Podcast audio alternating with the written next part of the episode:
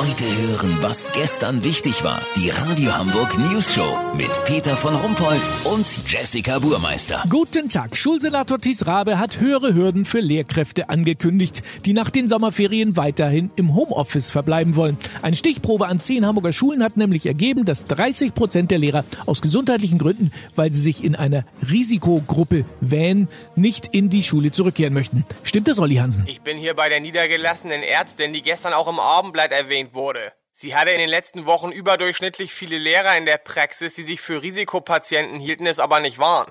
Also sie waren schon Risikopatienten, aber nicht in dem eigentlichen Sinne, oder? Ja, genau, dann habe ich das richtig verstanden. Also wir haben noch gar nichts verstanden. Peter, einige Pädagogen sahen für sich ein enormes Risiko durch ihre Tätigkeit an der Schule das gesamte Frühstücksfernsehen zu verpassen. Plus mittags die Küchenschlacht. Andere fanden, sie seien Risikogruppe, weil das Risiko, dass sie nach den Ferien wieder die unglaublich nervige 7a unterrichten müssen, doch sehr, sehr hoch sei. Weißt, wie ich mein?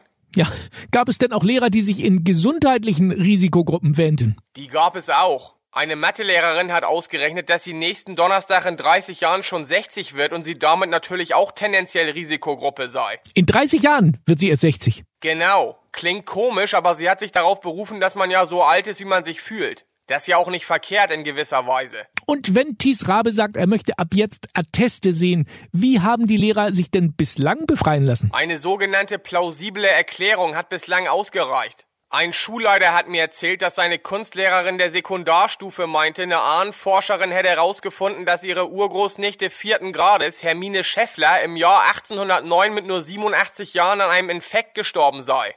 Dazu hat sie ein Selbstbildnis gemalt. Es trägt den Titel Das große Unbehagen. Lass so machen, Peter. Ich weiß, dass es sie gibt. Die Aufrechten, die Kämpfer, die Speerspitze, die Marines unter den Pädagogen.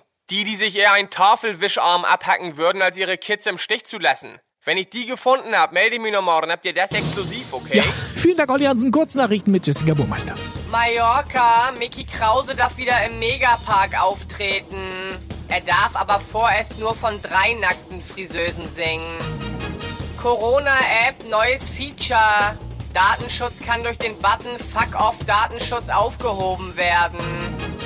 Hochbahn, Bürger können mitreden, wo die neue U5 hält.